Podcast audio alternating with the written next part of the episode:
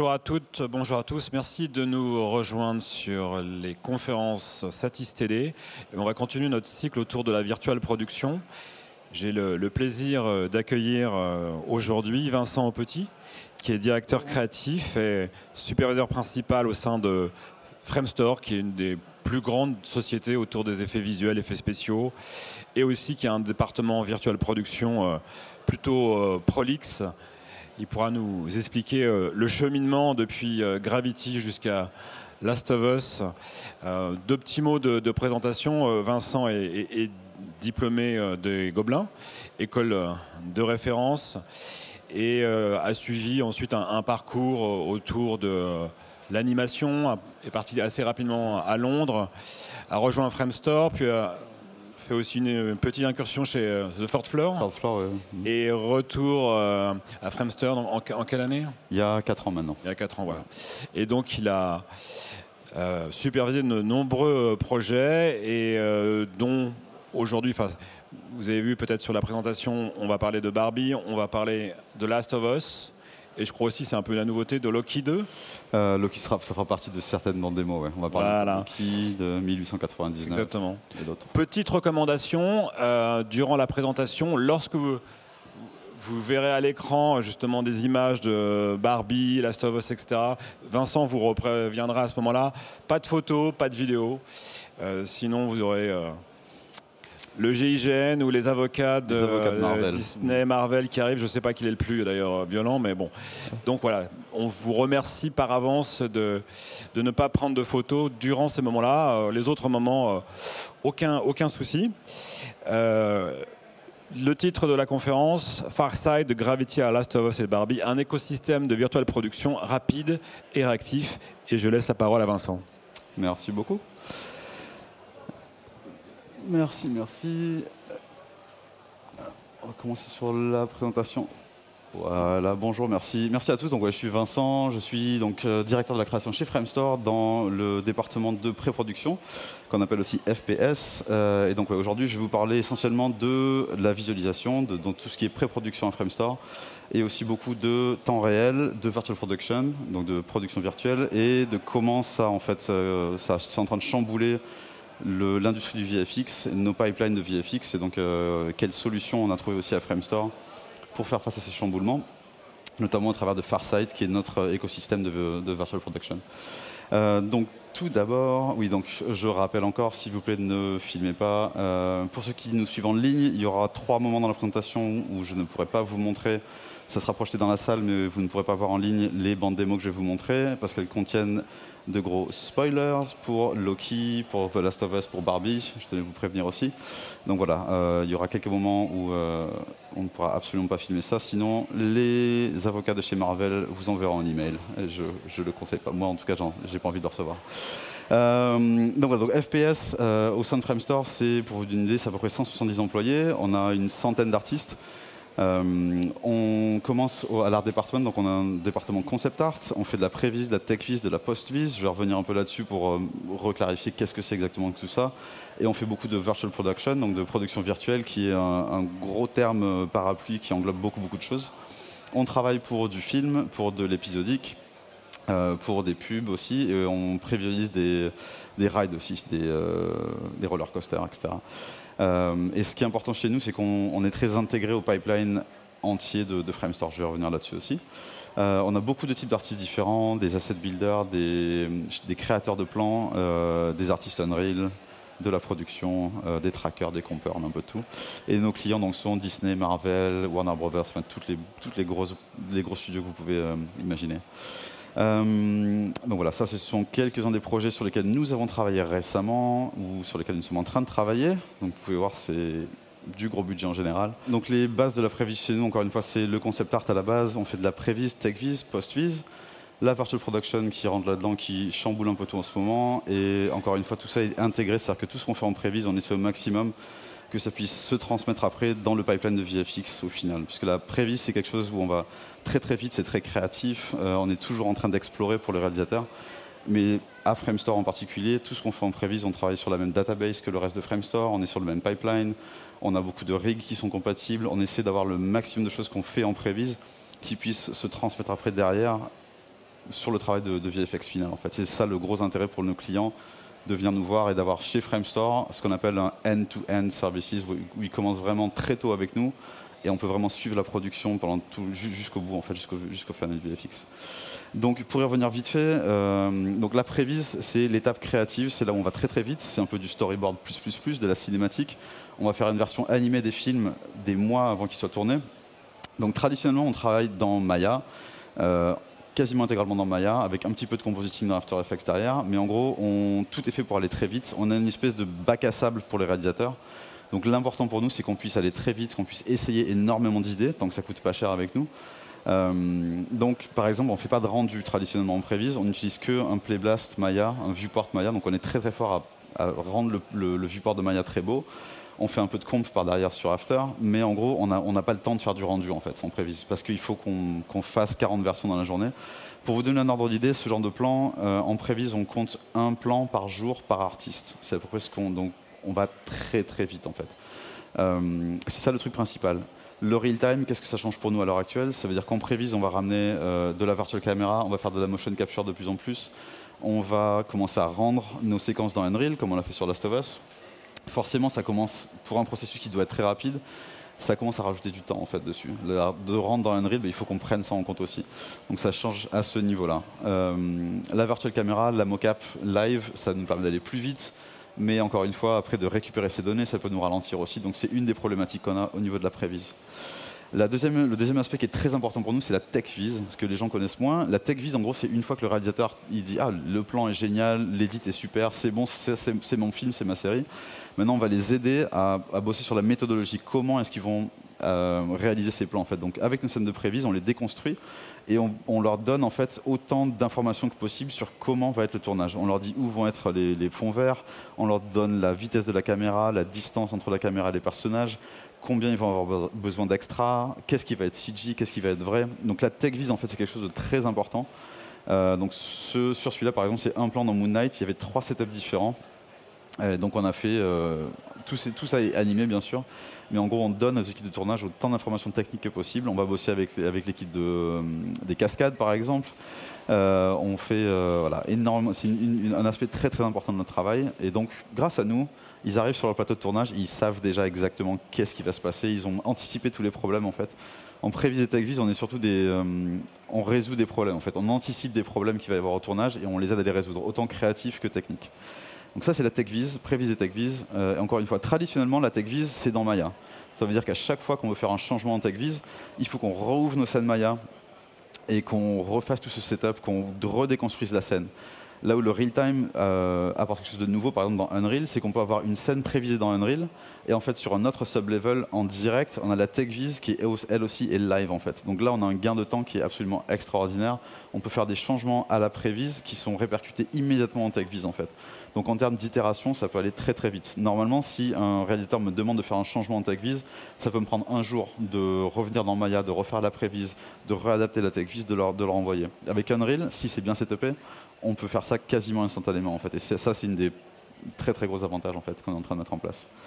La dernière étape, c'est la post-vise. Donc la post-vise aussi, c'est peu connu, mais en gros, c'est un, prenez ça, c'est un condensé d'un pipeline VFX, mais condensé, condensé, condensé. C'est-à-dire que hum, pour faire un plan comme ça, donc on reçoit Moon Knight sur un fond bleu. Il n'y a rien derrière. Pas un monstre, il n'y a pas un ciel étoilé, il n'y a rien du tout. Si le réalisateur veut monter son film, s'il doit attendre que le Framestore fasse le plan final de VFX, ça prend trois mois à peu près. Nous, c'est un jour et demi de turnaround. C'est-à-dire qu'ils nous délivrent les plates, on les ingère, on les traque en 3D, on fait du paint and roto, donc on clean, on clean les plates, on anime. Vu qu'on a les, assets de prévise, ça aide. Mais en gros, on anime, on rend, on rajoute des FX, on comp, et un jour et demi après, ils ont un plan qu'ils peuvent mettre dans leur edit ce qui va leur, encore une fois, leur permettre de mettre du son déjà, de dire aux équipes de, VFX final, ben, le plan, ça va pas être 200 frames, ça va être que 40. Ils peuvent faire leur montage, donc ça les aide énormément en fait derrière. On se sert même de post-vis pour les, euh, les, screenings temporaires en fait. Euh, de plus en plus parce que la qualité est poussée. C'est là qu'on est fort en fait justement, c'est qu'on va très très vite, qu'on peut euh, voilà, qu'on va essayer beaucoup d'idées, qu'on est très très créatif à ce, à ce stade-là. Euh, il y a eu un moment des, t-shirts dans l'industrie du VFX euh, qui étaient match the fucking post-vis. Euh, parce qu'en gros, les, artistes du VFX finaux, très souvent maintenant, on pousse tellement les choses, on prend tellement de décisions créatives en post-vis, en prévision post-vis, qu'en fait, bah, quand ils arrivent au final VFX, ils leur disent bah, matcher la post-vis en fait. Quoi. Très souvent, le réalisateur, c'est là, c'est avec nous en fait, qui va vraiment tester les idées, des notions de cadrage, de couleur, etc., etc. Donc chez nous, encore une fois, à Framestore, on essaie vraiment beaucoup d'avoir en post-vis des assets, notamment comme vous voyez ici sur, Towerette, où en post-vis, on avait euh, l'asset final qui est en train de développer Framestore, et nous, on l'intégrait dans notre post-vis pour rester au plus près possible de ce, que le, de ce que le final allait être. Donc forcément, Unreal en ce moment, le real-time, on commence pareil. En post-vis, normalement, on ne fait pas de rendu. Maintenant, on le fait de plus en plus avec Unreal pour avoir une bien meilleure qualité, pour avoir des FX en temps réel, pour avoir beaucoup de choses comme ça. Euh, mais encore une fois, il y a une question de temps, euh, de temps de rendu qu'on doit intégrer aussi, garder notre vitesse. mais voilà. Et surtout après, il y a la question de les assets qu'on fait dans Unreal notamment, comment est-ce qu'on les renvoie après dans un pipeline de VFX C'est-à-dire que tout ce qui se passe dans Unreal pour l'instant, Unreal est très très bon à ingérer des assets qui viennent de tout type de format. Par contre, ressortir les choses de Unreal, là c'est beaucoup plus difficile. Et garder ça en pipeline, c'est-à-dire en traquant chaque version d'asset, c'est un, des gros challenges qu'on a, a à affronter aussi en fait.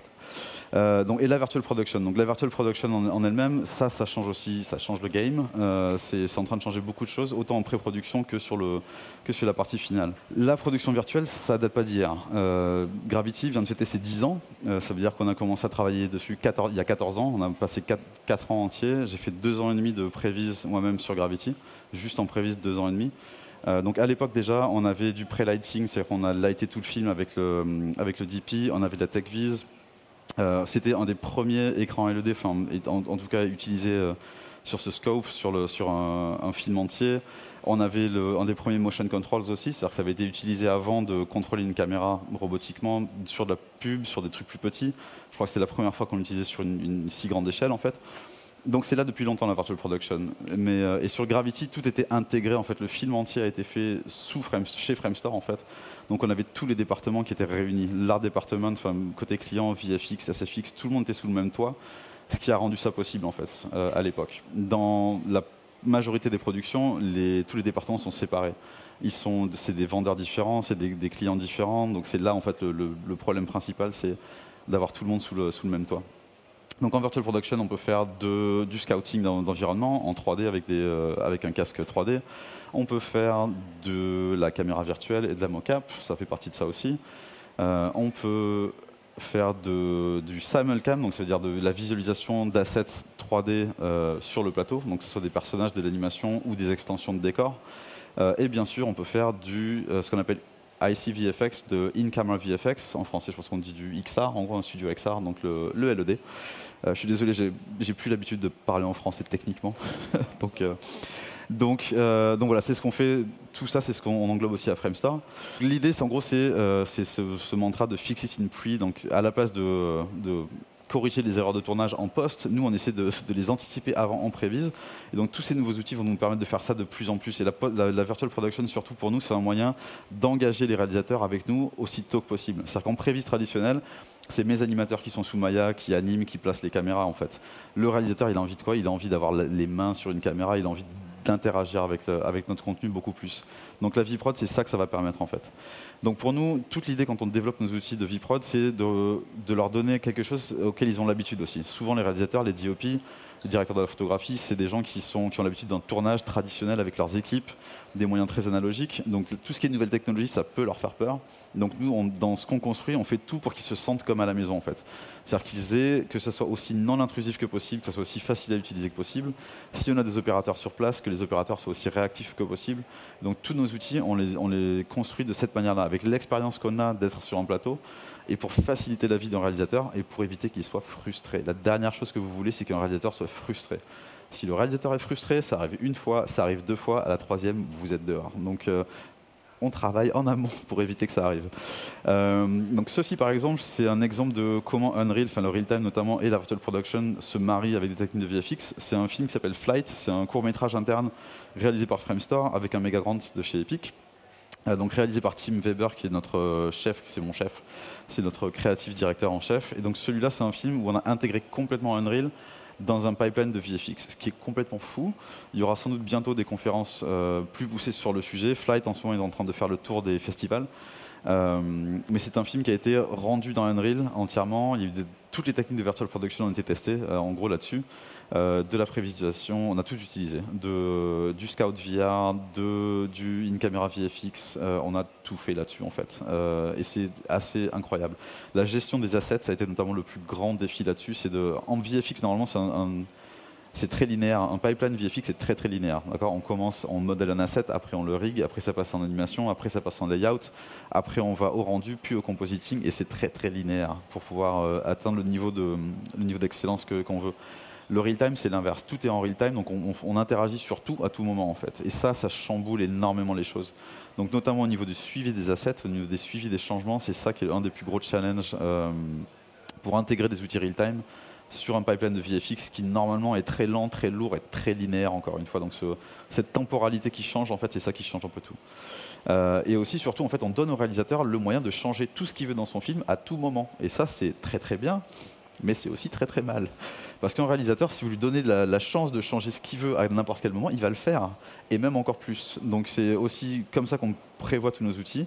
C'est pour donner encore une fois de, plus de liberté possible. C'est-à-dire que sur euh, Flight, par exemple, Team a continué à faire des changements de layout et des changements de lighting et de texturing jusqu'au tout, tout dernier moment en fait.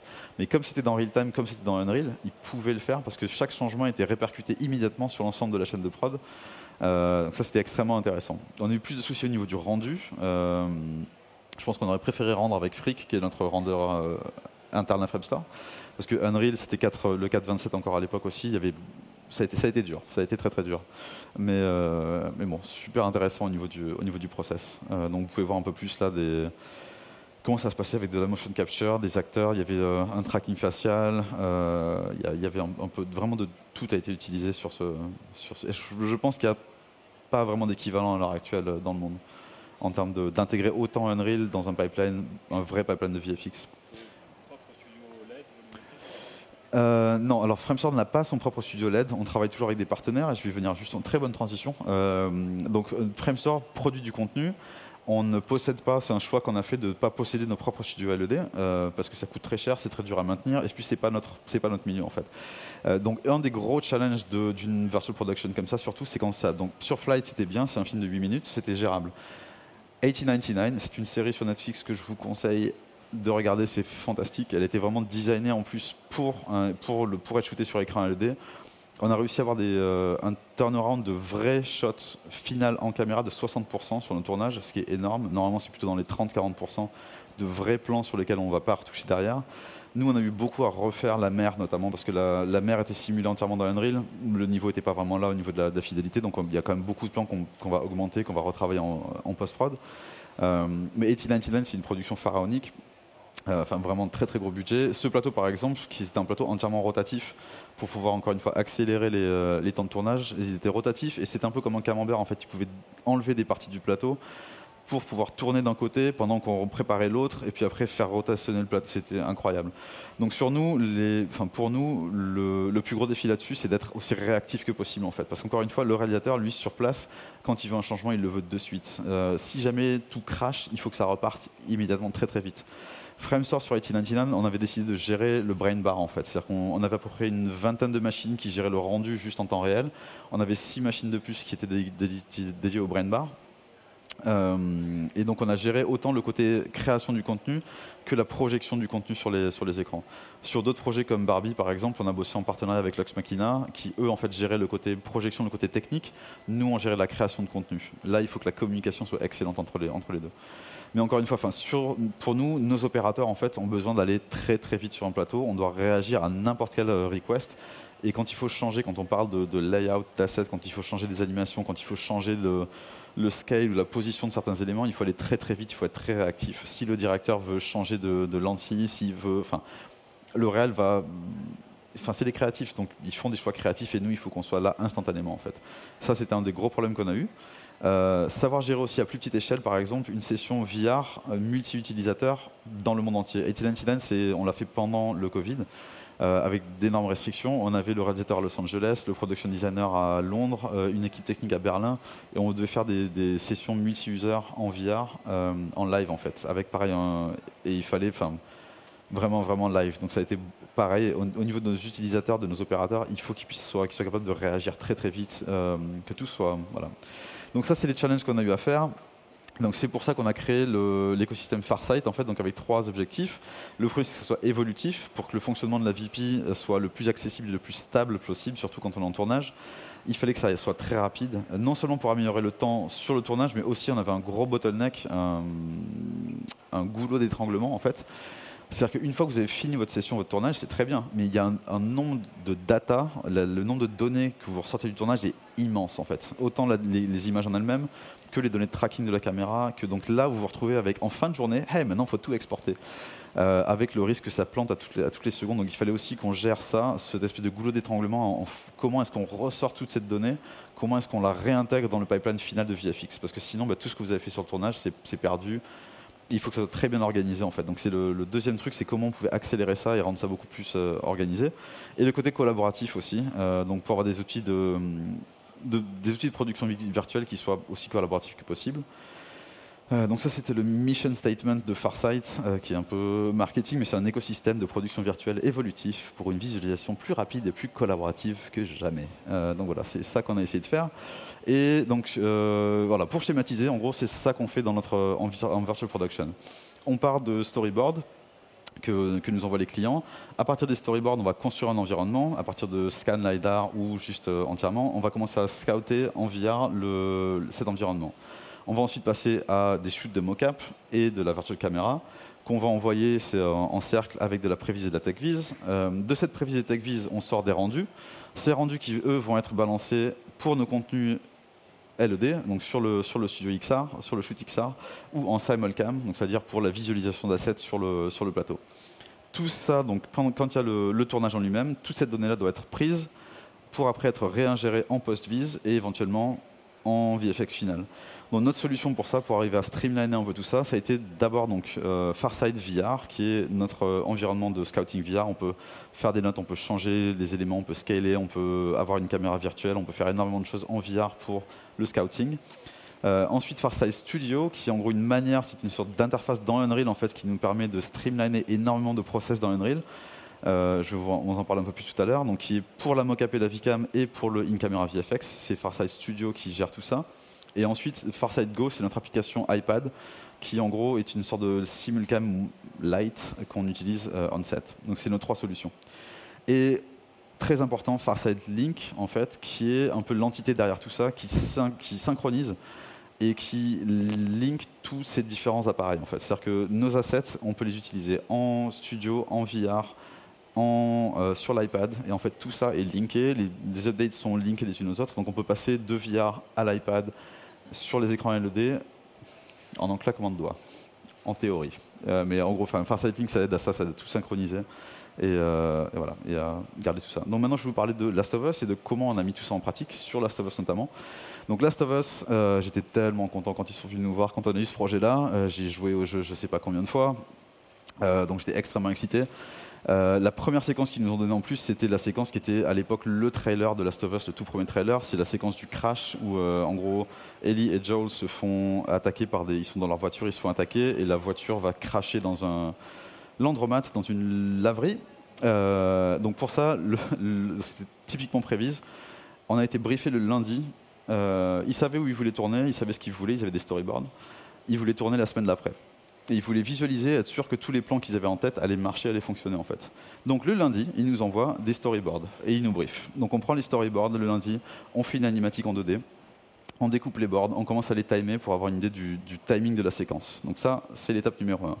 Avec voilà, la pierre qui se jette, ça tombe sur le truc. Ça, c'était les storyboards. Pendant ce temps, on reçoit un LiDAR scan de Calgary. Donc fait un, ça, c'est un bloc entier. Hein. C'est même trois blocs, je crois, à Calgary. C'est un LiDAR scan énorme qui nous envoie, on le, on, le, récupère, on le geste, on commence à faire un modeling simplifié aussi pour que ça, tourne un peu mieux dans Unreal. On le balance dans Unreal. Pendant ce temps, je suis en train de bloquer une animation pour la voiture en faisant attention que la voiture ait la, bonne vitesse. Je savais qu'ils n'allaient pas aller à plus de 20 miles à l'heure, donc on fait une animation très, très brève. Tout ça, c'est lundi. Le mardi, on shoot de la motion capture. Là, c'est rigolo. Euh, on s'amuse, on, joue Joel et Ellie. On fait. Euh, voilà, c'est une session de motion capture. Ça, c'est dans le sous-sol de Framestore. On a notre petit studio de, mocap qui est tout petit, tout pourri, mais on se, régale dessus. Il est, très, très bien, la, tech est super. Donc on fait un jour de mocap, on commence à faire de la VCAM. Le mercredi, je fais de la retouche d'anime et de VCAM. Le jeudi, je refais un peu de VCAM et on commence à re-rendre les plans. On est repassé dans Maya cette, fois-là. Et vendredi, on leur délivre une séquence de 40 points à peu près. Euh, et ils le regardent, ils font bah, c'est parfait, c'est exactement ça qu'il nous faut. Et ils sont partis tourner, ils savaient exactement ce qu'ils voulaient faire, ils savaient que leur plan marchait. Et voilà, donc ça c'était... Euh, c'est top. Donc comment y arrivait Farside, donc ce que vous voyez à droite ici, c'est notre Farside Studio en fait. Donc Farside Studio, tout ce que c'est, c'est une interface dans Unreal pour que nos opérateurs en fait aillent aussi vite que possible pour toutes les opérations de base en fait. C'est-à-dire que dans Unreal, on peut faire énormément de choses. Le problème c'est que tout est caché sous des, sous des menus, des sous-menus, donc toutes les opérations qui peuvent être très simples en fait peuvent être très dures ou prendre du temps. Et encore une fois, il faut pas que le réalisateur soit frustré. Euh, ouais, c'est bon, on peut prendre des photos à ce moment-là, il n'y a pas de problème. Donc, euh, donc Farsight euh, Studio, donc par exemple, c'est basé sur l'expérience. On sait que toutes les opérations, on les connaît. Donc, par exemple, notre virtual camera, on a tous les feedbacks de toutes les caméras existantes. En fait, ils sont là, donc on peut changer de caméra. On peut passer d'une Sony Venice à une, une, Alexa 65. On peut utiliser tout le genre de caméras possibles. On peut attacher la caméra sur, sur un véhicule qui bouge, on peut créer des tracks, on peut créer des dollies, on peut rajouter une crane en gros, en, créant des offsets. Euh, donc on peut en gros, et ensuite c'est gérer la focale par exemple. Donc on a des moyens de gérer la focale manuellement. On a même créé euh, un système de focale où on peut le faire avec des vraies petites bobines comme ils ont sur un plateau de tournage en fait. Donc pour leur redonner ce côté manuel, ils peuvent gérer leur focale euh, manuellement. Donc encore une fois, tout ça, c'est que des choses qui sont possibles dans Unreal, mais qui sont dispatchées partout. Donc nous, avec Farsight Studio, pour que notre opérateur puisse être aussi rapide, aussi réactif que possible, on a tout, tout mis ensemble. Donc on peut changer l'ouverture de la caméra, on peut changer la focale, on peut tout changer en fait très très rapidement. Euh, donc la deuxième partie, c'est forcément en real time, on peut bah, revenir en avant, en arrière, aller chercher son plan. Euh, donc ce que vous voyez ici sur Farsight euh, Studio, il y a trois panneaux. Il y a un panneau setup, donc qui est la gestion de tous les éléments qui arrivent dans Unreal, qui vont ramener de la data dans Unreal. je crois qu'il va y venir juste après. Le panneau Operate, bah, c'est quand on doit justement interagir sur la caméra virtuelle, sur les acteurs, donc les, de motion capture par exemple, dans, dans Farsight. Euh, et la partie review est très importante pour nous. C'est là qu'on collecte toute la data et qu'on la réexporte après. Donc setup, vous allez le voir dans 3, 2, 1. Voilà, setup. Donc c'est là que vous voyez, il y a les, donc les devices, ce qui va enregistrer. Donc dans Unreal, on a euh, le, les level sequence, on a des level snapshots. Après, on a le Vicon qui est notre système de motion capture. L'AJA qui est notre, euh, sur une autre machine séparée, c'est celui qui recorde les vidéos. Donc l'écran d'Unreal qui recorde aussi des, witness caméras qu'on a dans le studio. Donc tout ça est synchronisé avec Farsight Link en fait. Donc tous les enregistrements qu'on fait sont synchronisés au même moment. Toute la data est synchronisée, ça c'est très important pour nous. Et la partie, donc là après on peut shooter euh, grâce à notre virtual camera. On a plein de systèmes aussi pour, comme sur un vrai plateau, pour dire 3, 2, 1, démarrer l'enregistrement, roll mocap, roll caméra, etc., etc. Donc on a toutes les données qui sont aussi visibles par l'opérateur. La troisième table, c'est la table review. Et donc, c'est là, en fait, en temps réel, j'ai fini une prise, je peux immédiatement la voir, la reconsulter. J'ai l'historique de toutes mes prises qu'on a faites. Je peux leur donner une petite étoile si c'est la préférée. Il y a toute la metadata qui est là aussi sur la caméra. On traque la caméra en temps réel. Et tout ça, encore une fois, dans Unreal, c'est dispatché un peu partout. Là, on rassemble tout au même endroit. Et ensuite, on a un bouton pour réexporter toute cette data dans notre pipeline. Et ça va être intégré au pipeline directement. Et ça, c'est fantastique. Euh, et en plus, ce qu'on a rajouté aussi, c'est que quand vous faites des exports aussi massifs de données, ça crache très souvent en fait. Donc ce qu'on a rajouté dans Farsight Studio, c'est en fait ce petit écran là qui en fait donne à l'opérateur, il sait exactement qu'est-ce qui crache à quel moment et pourquoi. Donc comme ça on est, on est capable de, ça, n'arrête pas le flow en fait. Parce que ça c'est le pire, c'est si jamais il y a un crash et qu'en fait on ne sait pas où ça a craché. Donc grâce à ça en fait on sait où ça a craché. On peut dire arrête, ne t'arrête pas à ça, continue, fais d'autres choses et on peut fixer les problèmes. Donc ça c'est un outil très très très important pour nous au niveau de la pipeline pour pouvoir renvoyer tout ça après derrière. Et je suis très en retard sur ma, production, sur ma présentation. Donc voilà le résultat final. Euh, et vous pouvez voir le, en comparaison le tournage. Vous pouvez voir que c'est euh, très très proche de ce qu'on a fait en prévise en une semaine. Euh, voilà, à part quelques petits plans, il shoot toujours un peu plus large. Donc voilà, mais ça c'est le résultat final. Même technique utilisée pour une autre séquence qui était au début. et tout ça c'était rendu dans Maya. Pour des raisons techniques, on a dû rendre dans Maya, pas dans, pas dans Unreal. Euh, donc on a fait des rendus Maya. Là, le, scan de l'environnement, c'est littéralement le VFX Sub qui a scanné avec son iPhone. Il avait un iPhone Pro avec un LiDAR scan. Il nous a fait vite, vite, j'ai besoin. Donc il a scanné, il a scanné le set, le, décor. il nous a fait, vous pouvez faire de la prévise là-dessus. Donc il nous a envoyé le set euh, avec son iPhone. Et donc voilà, encore une fois, on a shooté avec de la VCam, avec euh, de la motion capture en une semaine et demie, deux semaines en gros. et voilà, encore une fois, un résultat très très proche du final. Euh, ensuite, tout ça, on l'a mis en œuvre euh, sur la plus grosse séquence de Last of Us, qui est dans l'épisode 5, et où là, on a une armée de zombies, on a une armée de mercenaires, on a du feu, des flammes, on a un, un blotter, et c'est là qu'on s'est vraiment fait plaisir. Et là, on a dit, bon, on rentre dans Unreal, euh, donc je vais vous montrer celle-là. Il y a du son pour celle-là. Vous pouvez l'enregistrer, c'est pas un problème, mais il y a du gros son dessus, et euh, celle-là, on était très content de bosser dessus. Donc voilà, et là, c'est l'ensemble des techniques. Si on peut voir le son pour ça.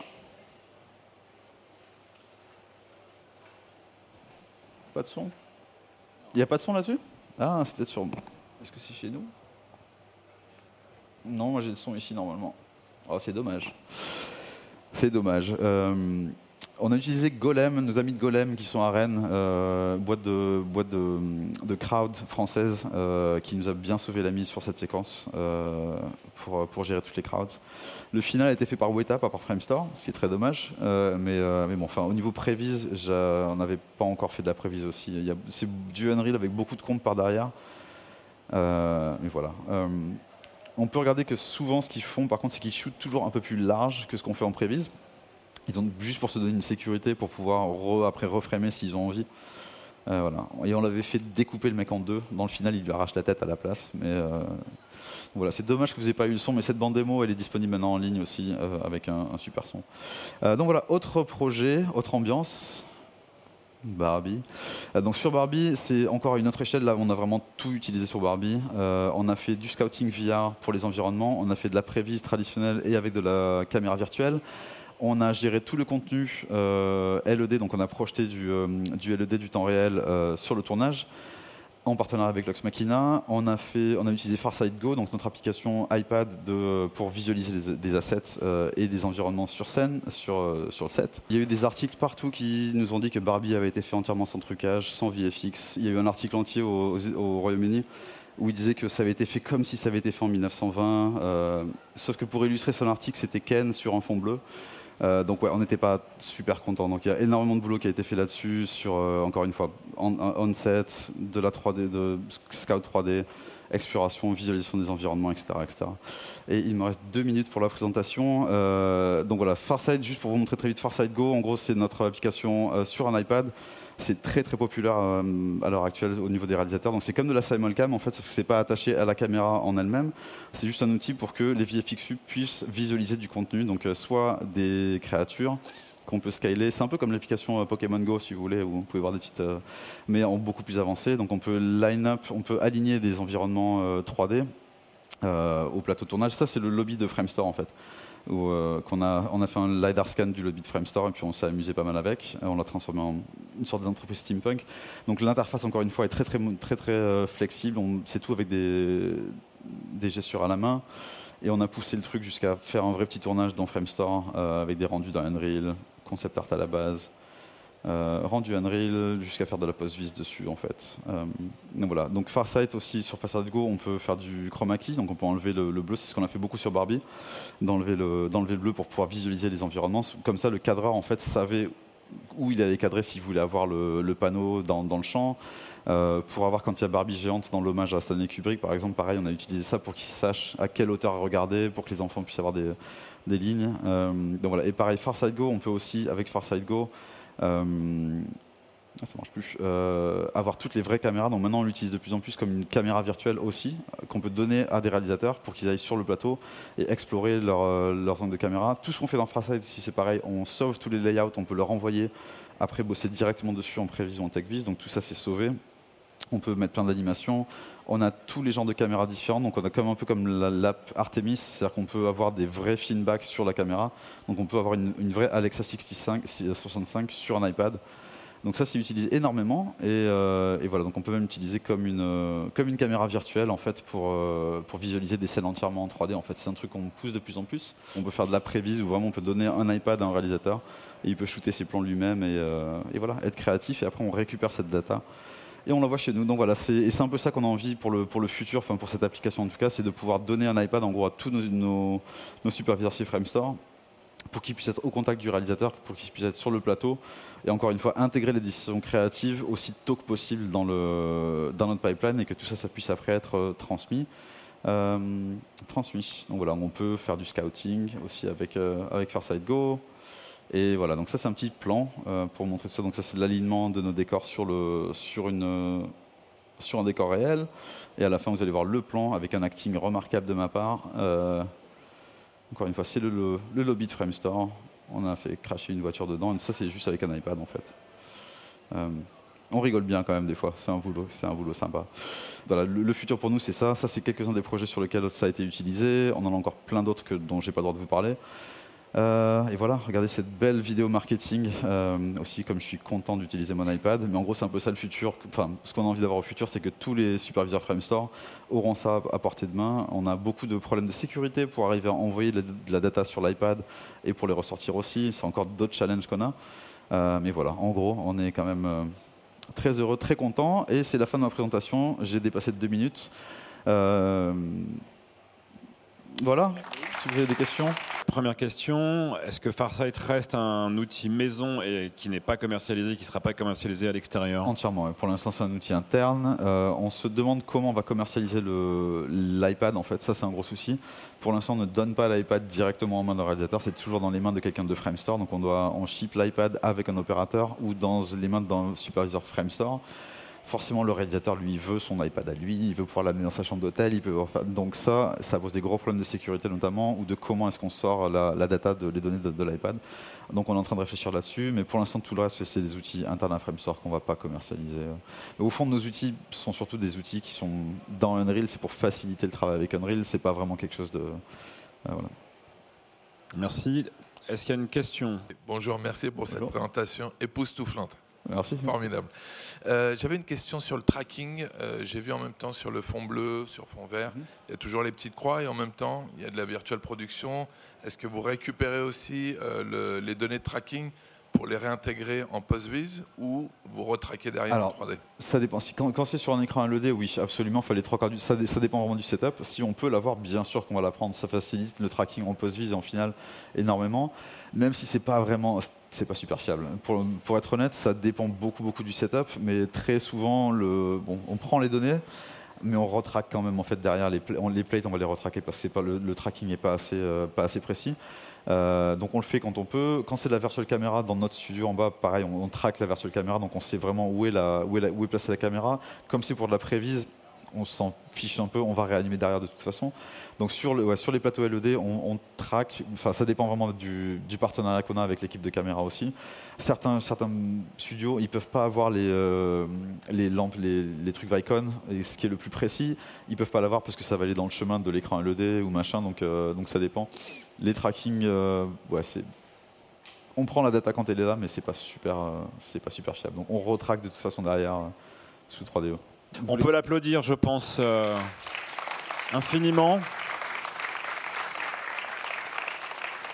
Merci, merci pour ta présence, pour cette présentation, effectivement, qui est assez, assez inspirante et en même temps qui, voilà, qui donne beaucoup d'envie. Ben, merci beaucoup. merci pour l'accueil. C'était un plaisir de voir une salle con comme ça. Merci, merci beaucoup à vous. Ça fait Merci, merci Vincent.